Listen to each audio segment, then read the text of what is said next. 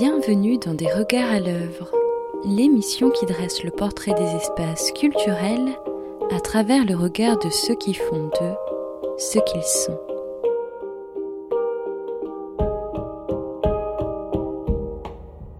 Vous êtes sur Radio Campus Paris 93.9 en compagnie de Stéphanie Camidian. Dans ce deuxième épisode consacré à la BPI, Bibliothèque publique d'information du Centre Pompidou, je vous propose d'aller à la rencontre des habitués de ce lieu et d'une personne qui les observe depuis plus de 20 ans, le sociologue Christophe Evans, responsable du service études et recherches à la BPI.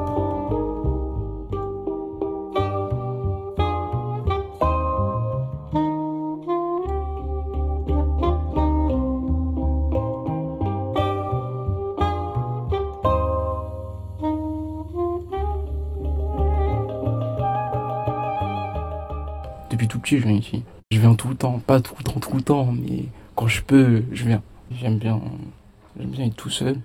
Enfin, je suis bien parce que j'habite dans un quartier et j'ai envie de respirer et tout. Juste ça, je viens, je respire, je fais ce que j'ai à faire, après je rentre chez moi.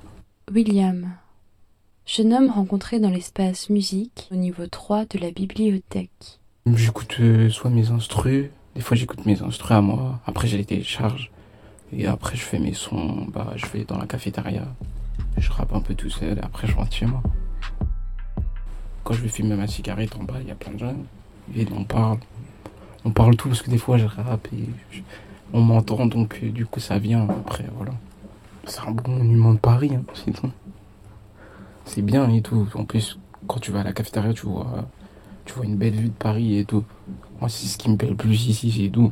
Ah oui, la vue Ouais, pour respirer quoi. ouais, franchement, ouais. D'où je suis, ouais. J'ai toujours mon âme, même en bas de chez moi. J'ai beaucoup d'ennemis, même en bas de chez moi. Les gens pensent à Rina, même en bas de chez moi. Les keufs me traquent, même en bas de chez moi.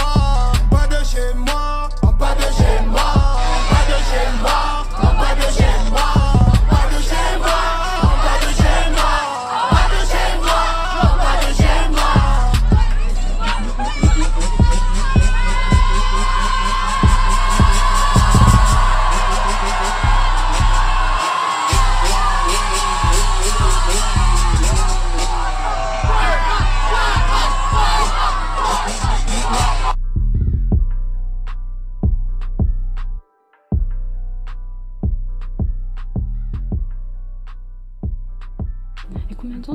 pour venir ici Euh... Ah ouais, bonne question, je mets au moins 50 minutes. 50 minutes Ouais. Plus euh, le temps de, de, de queue Ah la queue. Moi après je suis malin, des fois je viens tôt. Si je viens tôt, bah ça dure quoi les 30 minutes? Mais si je viens tard, bah je vais attendre du- une heure et tout. Euh, moi, je suis venue ici aujourd'hui parce que j'avais envie de, j'avais un peu de temps libre Euh, et j'avais juste envie d'être calme, de, de lire un peu. Donc, je suis allée au deuxième étage. J'ai lu des livres de photos et après, je suis venue ici pour lire des bandes dessinées. Yuliani, rencontré au salon graphique, espace bande dessinée et manga, au niveau 1 de la bibliothèque. Et je viens quand je peux. En fait, normalement, je viens le week-end. Et dès que j'ai un peu de temps, je viens. Je viens toute seule, juste pour, euh, pour être euh, calme. J'habite pas loin d'ici, en fait. Et je travaille euh, pas loin non plus. Je vais souvent au musée aussi, mais je préfère la bibliothèque, en fait. Je, pense que c'est très bien organisé, en fait. C'est calme. Il y a beaucoup de gens différents. Euh, il y a beaucoup de choix de livres, surtout des livres d'art ou d'architecture, donc euh, j'aime bien. La chose que j'aime bien, qu'il y a beaucoup de SDF, euh, beaucoup de gens qui viennent ici euh, pour lire ou pour... euh, il y a beaucoup de place pour euh, beaucoup de gens différents et ça j'aime bien.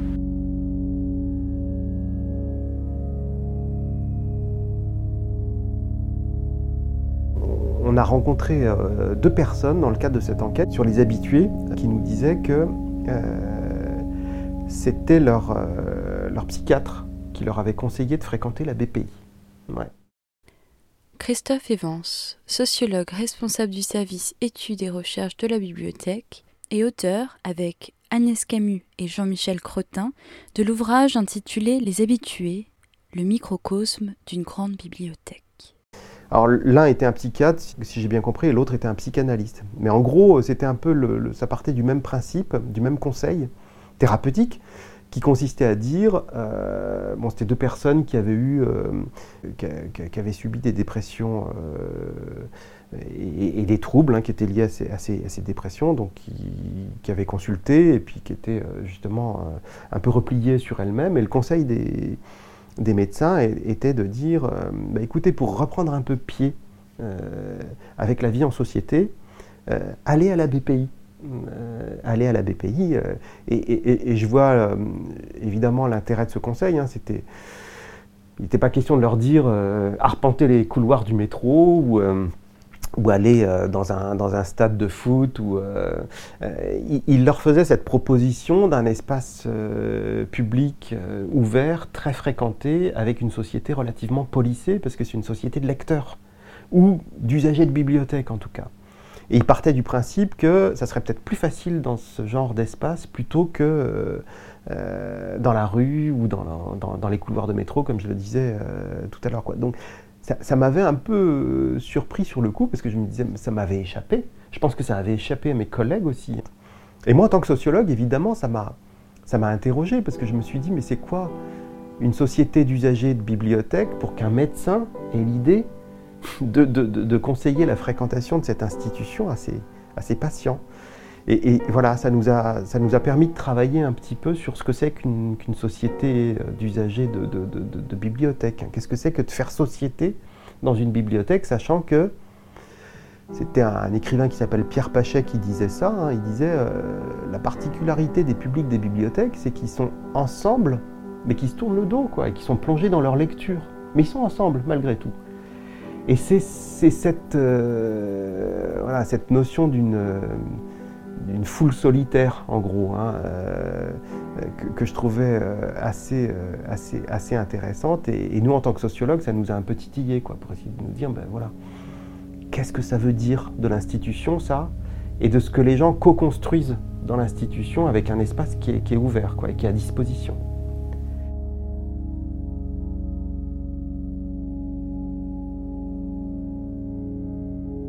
Je suis tunisien et je suis ici pour euh, un master. Slim, rencontré à une table de travail au niveau 1 de la bibliothèque.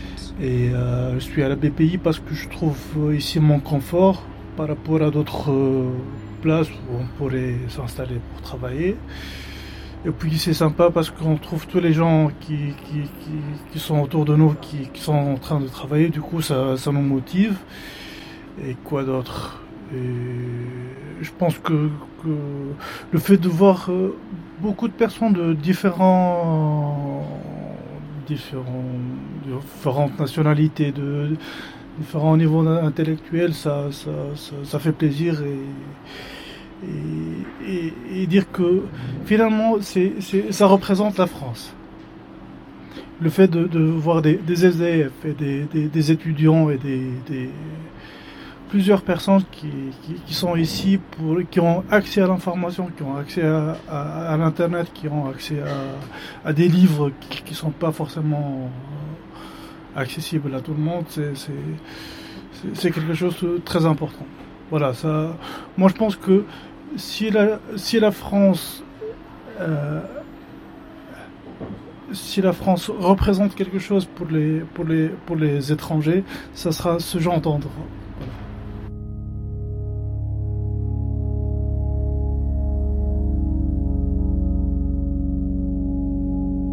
Parmi, les, grandes figures, je me souviens d'un étudiant euh, africain qui, euh, qui, avait fini par, euh, j'allais dire, trôner dans la bibliothèque. Il, avait un espace, il, a toujours d'ailleurs, parce qu'il fréquente la BPI, ça fait 20 ans que je le croise hein, dans la BPI. Et il a un espace spécifique qui permet euh, qu'on puisse savoir à quelle place il est installé, donc de le consulter à certains moments. Donc il y avait d'autres étudiants africains qui venaient le voir, il lui arrivait de les dépanner pour les aider euh, dans leur travail de, thèse. Enfin, il, était connu comme, euh, comme, comme, comme, un référent. Il nous disait, lui, dans un entretien, que pour lui, la BPI, c'était plus que, que, sa maison, d'une certaine façon, et que les gens savaient que s'ils voulaient lui poser une question, il ne fallait pas l'appeler chez lui ou aller le voir chez lui, il fallait le consulter à la BPI, d'une certaine façon. Voilà, pour vous dire. Et puis je pense à une autre personne, et, qui est une personne qui nous disait que qu'elle avait consulté, qu'elle avait lu elle s'était lancée dans la lecture de la comédie humaine de, Balzac, mais l'intégralité de la comédie humaine, quoi. Et euh, voilà, euh, dans une bibliothèque de consultation sur place, se lancer dans ce genre d'entreprise, c'est quand même, c'est quand même quelque chose. Donc vous imaginez euh, l'assiduité pour lire tout, je ne sais pas si c'était en intégralité, mais en tout cas une grande partie de la comédie humaine, c'est, faut le faire, quoi.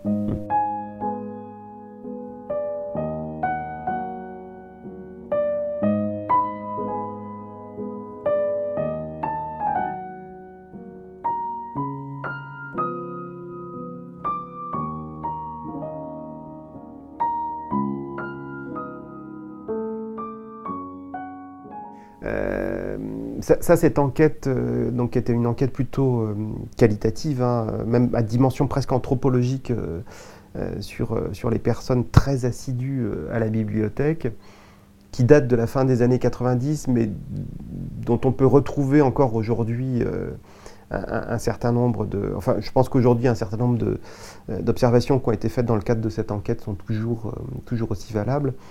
Euh, elle, nous avait permis de, montrer qu'il y avait à la fois hum, des usages très utilitaires de la bibliothèque, hein, comme venir pour euh, travailler sur place sur ses propres documents, pour écrire. Il y a des gens qui viennent pour écrire euh, des thèses, voire des romans, même pour certains, à la BPI, venir pour chercher des informations, hein, pour consulter des bibliographies.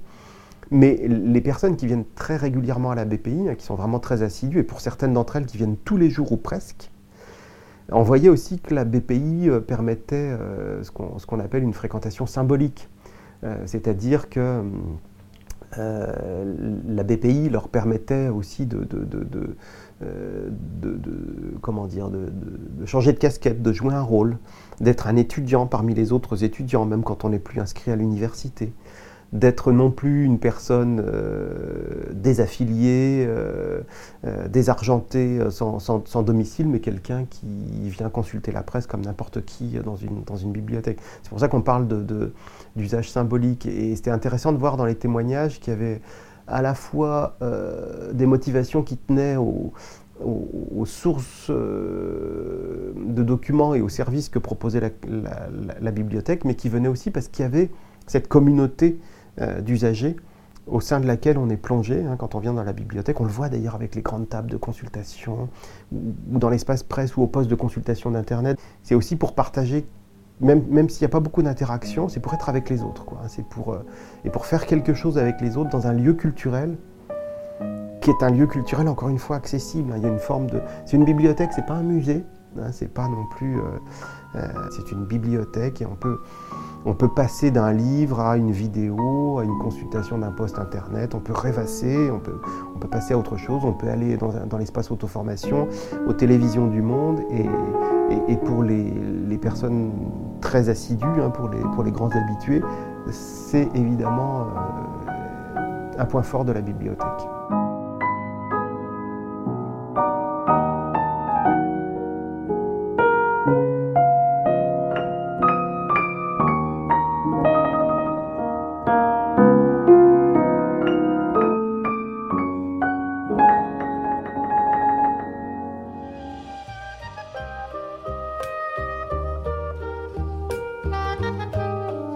C'était Des regards à l'œuvre. Je vous remercie de votre écoute et vous souhaite un excellent week-end.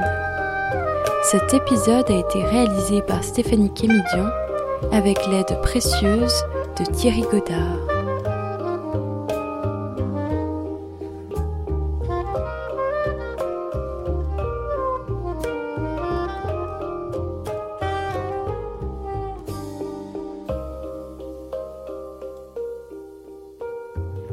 Pouvez trouver le podcast de cet épisode à l'adresse suivante www.radiocampusparis.fr www.radiocampus.org.